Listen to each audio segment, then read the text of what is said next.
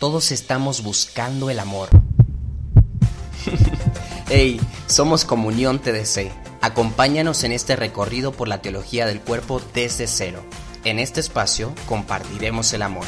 Bienvenidos.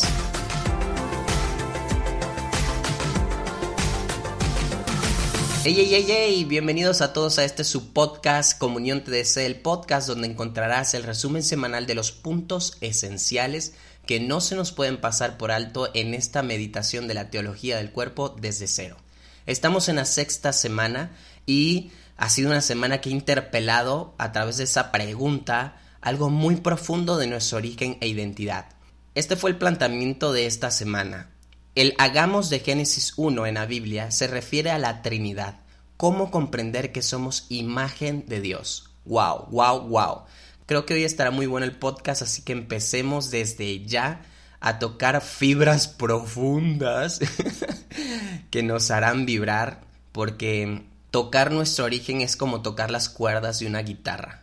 Hay veces que la guitarra de nuestra vida está desafinada y hay que jalar las cuerdas para afinarlas y así sanados de nuestro origen poder tocar una melodía hermosa. Aunque créanme que Dios como Padre siempre ama nuestra melodía, aunque por allí haya un poco de imperfección. Empecemos comentando el podcast que nos recomendaron en la página de Amor Seguro, el podcast que es titulado Descubrí mi identidad. Es el podcast de Amor Seguro, donde invitaron a Karen, una preciosa judía que nos comparte su experiencia de conversión del judaísmo al cristianismo y nos puso a pensar mucho acerca del origen del Génesis como libro, de algunas palabras que por allí en la traducción al español no se comprenden tan profundamente como en el idioma hebreo y muchas otras cosas. En ellas comenta cómo antes de la creación del hombre, Dios hace todo un escenario redentor, es todo este universo creado por la palabra salida de la boca de Dios. Decía el Génesis que Dios dijo y existió, y todo lo que existía era bueno. Pero cuando decide crear al hombre, entonces no solamente dice una palabra y lo crea, sino que con sus manos, con sus propias manos, crea al ser humano. Y esto nos hace tan distintos a toda la creación. Es hermoso descubrir cómo Adán en un primer momento estaba solo y no se sentía completamente pleno, porque solamente experimenta este sentirse completo cuando Dios le presenta a la mujer y es cuando exclama, esta sí es carne de mi carne y hueso de mis huesos. Y es que comenta Karen en el podcast que Adán se convierte plenamente en hombre cuando existe una mujer cuando existe una persona humana a la cual darse, donarse y recibir el don de ella. Qué hermoso. Ella tuvo una conversión muy bonita cuando dentro de un retiro en Amor Seguro le tocó a ella hacer como una escena teatral en donde invitaron a tres sacerdotes y ella la pusieron en el centro. Y estos tres sacerdotes hicieron cada uno el papel del Padre, el Hijo y el Espíritu Santo, abrazando todos ellos a Karen, para darnos a entender que somos creados del abrazo amoroso del Padre que se da al Hijo, del Hijo que se da al Padre y que juntos tienen toda esta explosión de amor que es el Espíritu Santo, quien genera vida. Yo vengo del rebalse de amor de todo un Dios. Este es mi origen, pero también ese es mi fin. Mi fin es volver a ese amor eterno de la Trinidad y para eso se nos ha dado la vida. Cuando el hombre es creado, es llamado a la existencia. Qué hermoso estas palabras. Llamado a la existencia. Recuerdo esta palabra de llamado porque vocación significa ser llamado. Entonces, nuestra vocación primera es ser llamado a la existencia. La vida se nos va muy rápido y a veces no nos damos el tiempo para pausar nuestra vida y hacer conscientes de que existimos de que no somos nada, de que somos algo y que es precioso a pesar de todas las dificultades que tenemos en nuestra vida, que es mejor ser que no ser. De hecho, solo aprendí en filosofía. Es mejor el ser que la nada. Y a ti te lo digo, sé que muchas veces la vida te ha hecho pasar por dificultades enormes, por grandes oscuridades, que tus decisiones a veces te han llevado hasta donde hoy te arrepientes, pero es mejor ser que no ser, porque al tener tu vida, hoy puedes hacer un cambio con una decisión. Tú eres el que decides darle un sentido pleno a tu vida o no dárselo. Estás llamado a la existencia, pero no una existencia sin sentido, sino una existencia llamada a la felicidad. Y esto es lo que responde la teología del cuerpo. ¿Cómo el hombre puede llegar a ser pleno y feliz? Pues volviendo a su origen y descubriendo que como fue creado es como ha sido llamado. Este es el misterio de nuestra propia creación. Pero es importante saber que aunque el Génesis está al principio de la Biblia, no fue el primer libro escrito de la Biblia. El Génesis fue escrito alrededor del año 587, cuando el pueblo judío es cautivo en Babilonia, y él es consciente de que esa esclavitud es consecuencia de su pecado. Después de quedarse sin una claridad de la propia identidad, se pregunta ¿qué pasó? ¿Quiénes somos? ¿De dónde venimos? Entonces, regresando a su origen, trata de comprender quién es y a dónde va, y es cuando se escribe el Génesis. Es importante entender ese principio, que tiene como finalidad demostrarle al hombre que fue creado para ser uno con Dios, como al principio lo era, para vivir en una alianza de amor con Dios. El Génesis no debe leerse poniendo atención en que si el pecado, en que si la manzana, no. Lo dice claramente Karen cuando dice que debemos leer el Génesis para entender el estado de origen que Dios quería que nosotros habitáramos, donde nuestro único trabajo era bendecir a Dios, alabarlo, glorificarlo y disfrutar de su compañía. Dios te creó para disfrutar del amor. Imagínate. Ahora quítate los lentes, en donde solo nos presentan a Adán y Eva como aquellos pecadores que solo nos han heredado el pecado original. Se habla mucho del pecado original, pero poco se habla de la gracia y el regalo que nos heredan nuestros primeros padres, porque ellos también nos han heredado una bendición original, que fue el inicio de todo. Lo primero que hizo Dios con el hombre es decirle, y lo bendijo Dios, y le dijo, multiplíquese, sea fructíferos, dominen la tierra. O sea, es una bendición, eso vino antes del pecado. Primero fue la bendición original, no el pecado original. Y esta bendición original es el estado perfecto y armónico en el que Dios quería que tú y yo existiéramos. Fuimos llamados a la existencia para vivir de esa forma. Dice Juan Pablo II en su Catequesis 21.6 de la Teología del Cuerpo, que los primeros padres transmitieron a los padres humanos la verdad fundamental acerca del nacimiento del hombre, a imagen de Dios, según las leyes naturales. Este nuevo hombre nacido de la mujer madre, por obra del varón padre, reproduce cada vez la misma imagen de Dios. Mis primeros padres no solo me han heredado el pecado original, también el hecho de que soy imagen de Dios. Y eso es la gran bendición que me heredaron, con la ayuda de Él, evidentemente. Soy nacido de una semilla divina, porque antes de Adán no hubo hombre que lo engendrara, solo Dios. Hagamos esto más pedagógico. Quiero que repitas esta frase conmigo tres veces. Antes que Adán, solo Dios. Antes que Adán, solo Dios antes que Adán, solo Dios. ¿Qué quiere decir esta frase? Que antes que yo naciera existió mi papá, que antes que naciera mi papá existió el papá de mi papá, y antes que naciera el papá del papá de mi papá existió su papá. Pero si nos vamos en el tiempo hasta el primer hombre, que fue Adán, el padre de todos, antes que Adán no hubo hombre que lo engendrara.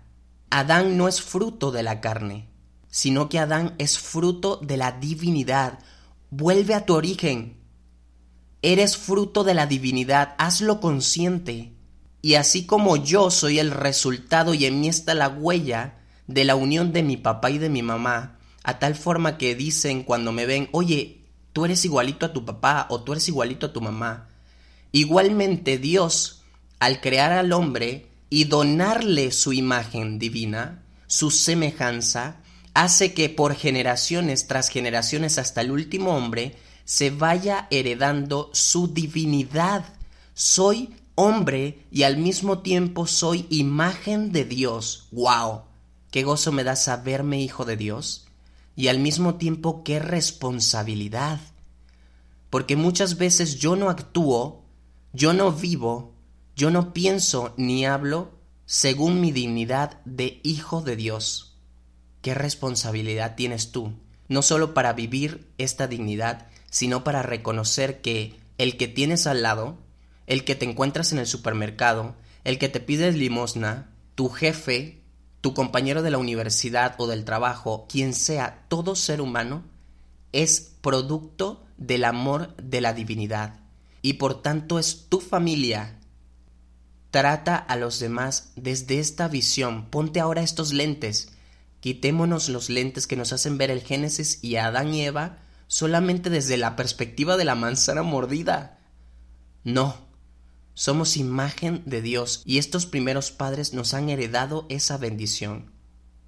En el Génesis vemos que nuestra identidad más profunda está cuando al ser creados, Dios sopla y da vida al hombre. El Espíritu Divino está dentro de nosotros, siendo testigo y huella de nuestro origen divino.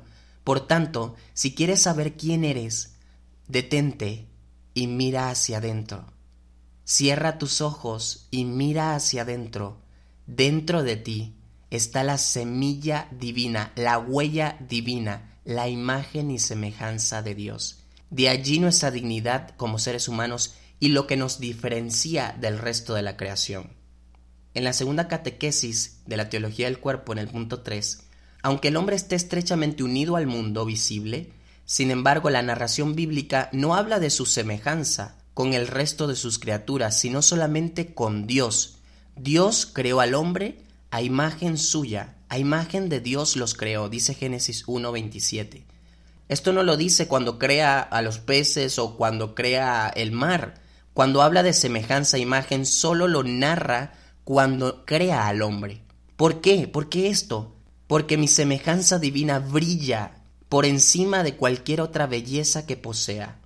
Y continúan las catequesis diciendo, en el ciclo de los siete días de la creación es evidente una gradación precisa. En cambio, el hombre no es creado según una sucesión natural, sino que el creador parece detenerse antes de llamarlo a la existencia, como si volviese a entrar en sí mismo para tomar una decisión. Hagamos al hombre a nuestra imagen y semejanza. Génesis 1.26. Wow, esta parte fue la que me hizo explotar en la semana. Antes de Dios crearme, se detiene. ¿Por qué? Porque esa pausa habla de que lo que va a crear, lo que está a punto de hacer con sus manos, con su palabra divina, es mucho más grande y maravilloso que todo lo que hasta ese momento había creado. Esta pausa habla de reverencia, de comunión, de creatividad. En los animales no puso Dios su semejanza, en mí sí. Por tanto, Dios en esa pausa reverencia su propia semejanza que está a punto de crear en mí. De ahí mi dignidad, mi reyesía, mi altura por encima de la creación y también mi compromiso a ser fiel a esa semejanza. El artista divino se detiene porque está a punto de crear su obra maestra, su obra más perfecta, su magnífica obra de arte, una chulada. Dios está a punto de crear una chulada, como dicen aquí en México, o sea, algo preciosísimo, algo guapísimo, que eres tú y soy yo. El hagamos es un trabajo en comunión. Soy fruto de ese don trinitario. Dios me creó perfecto, Dios te creó perfecta. Y vamos ahora a la canción de Jesse Joy, que justamente tiene como título Perfecta y quiero compartirles un audio de Pamela, una chica argentina que está dentro de este proyecto y que nos compartió como mujer su impresión al escuchar esta canción.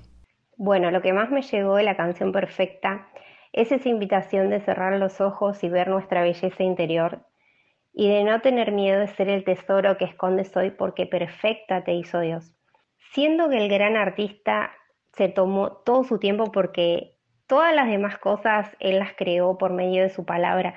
Sin embargo, para crearme a mí, para crearte a vos, lo hizo por medio de sus manos. Y a través de ese amor desbordante de la Santísima Trinidad, ese amor tan exquisito y profundo, solo pudo surgir algo hermoso, que sos vos y soy yo. O sea, no rechacemos la obra de arte que Dios quiso hacer en cada uno de nosotros, porque somos esos seres únicos, irrepetibles, originales y que no hay nada en el mundo que se nos parezca, como esa especie de diamante que vale millones porque es exclusivo. Así que gracias Santísima Trinidad por ese amor con el que nos creaste a cada uno, así tan perfectas, tan perfectos a tu imagen y semejanza. La verdad es que me da mucha alegría escuchar una voz de mujer, porque ahora sí es que hay comunión y espero ya escuchar más adelante muchísimas de sus voces dentro del podcast. Y es así. Dentro de la letra de la canción encontramos joyas preciosas. Por ejemplo, se mira en el espejo sin gustarle lo que encuentra. Debo preguntarme, ¿qué me ha llevado a no estimar lo que veo en el espejo cuando me veo? Tal vez las palabras hirientes de alguien en mi pasado o el compararme todo el tiempo con otros a través de las redes sociales. Hay otra frase que dice, ella quiere hacer notar que es más de lo que aparenta, pero no debo gastar mi vida en hacerme notar, en querer aparentar. Soy lo que soy y sabes qué, eso que ya soy es demasiado grande como para tener que reducirme al perder la energía en aparentar algo que no soy. Tienes tanto para dar. Wow, tienes tanto para dar. No creas que no sirves para nada, todos servimos para algo. Tenemos a Dios en nuestro corazón y si solo damos a Dios, estaremos dando lo más grande. Se ha hecho esclava de lo que la gente de ella piensa. No eres lo que las etiquetas que otros te han puesto, que si eres enojón, que si eres gorda, que si eres bruto, que no sabes otro idioma, que siempre haces las cosas mal, no eres las etiquetas que otros te han puesto. Tu grandeza supera toda definición y etiqueta reducida que otros han intentado ponerte. Cierra los ojos y ve tu belleza interior. Cuando miramos adentro, al origen, descubrimos que somos un tesoro creado por y para Dios, por y para el amor. Mirar adentro es admirar la belleza de la semejanza divina con la que fuiste y fuimos creados. Ámate por lo que eres, no por tu apariencia. Solo así podremos amar sanamente al otro y no solo por lo que aparenta. Eres más de lo que tienes, eres más de la casa que tienes, que el carro que tienes, que los idiomas y títulos que tienes. Eres más. Tu alma es un bendito tesoro y yo le agregaría la canción, tu cuerpo y tu alma son un bendito tesoro. Y los tesoros se cuidan, se valoran, no se llenan de estiércol. Esta canción es magnífica y te recomiendo que la escuches constantemente y las lleves a la oración para que recuerdes tu grandeza al ser creado. Joshie, una testigo que nos habla de su experiencia a través de la teología del cuerpo, nos comparte que ese hagamos del Génesis se refiere a la Trinidad, quien es autor de mi propia existencia. Mi semejanza divina viene de que hombre y mujer, en sus especificidades, son capaces de ser anuncio para el mundo que estamos hechos para la comunión, asimismo como la Trinidad lo es. Y en este darse y recibirse, ser capaces de dar vida, en ese darse el hombre a la mujer y la mujer al hombre, generan vida juntos. Pero hay que aclarar que no solamente el darse y donarse entre el hombre y la mujer se reduce al matrimonio, todos estamos llamados a amarnos y ser don para el otro, a entrar en comunión con los otros y así el Espíritu Santo trae vida a todas nuestras relaciones, traducida en engendrar personas para el cielo. Por ejemplo, yo puedo recibir el don del alimento que hace mi mamá cada vez que voy a la escuela. Tú puedes dar el don de ti en tu apostolado o al servir en una asociación benéfica. Todos estamos constantemente teniendo la oportunidad de darnos y recibir el don del otro, de ser comunión y por tanto llegar así a la plenitud de nuestra vida, a lo que realmente estamos llamados a ser en esta existencia. Somos imagen de Dios en la comunión, no en la soledad solitaria, porque hay una soledad acompañada que está muy padre, está muy buena vivirla, que es cuando estamos a solas con Él solo, en mayúscula, con Dios. no estamos llamados a ser un ser solitario, sino un ser en comunión. Y Juan Pablo II lo dice claramente en la Catequesis 9.3. La función de la imagen es la de reflejar a quien es el modelo, reproducir el prototipo. El hombre se convierte en imagen de Dios no tanto en el momento de la soledad cuanto en el momento de la comunión. Efectivamente, Él es desde el principio no solo imagen en la que se refleja la soledad de una persona que rige al mundo, sino también y esencialmente imagen de una inescrutable comunión divina de personas. ¿Qué quiere decir esto?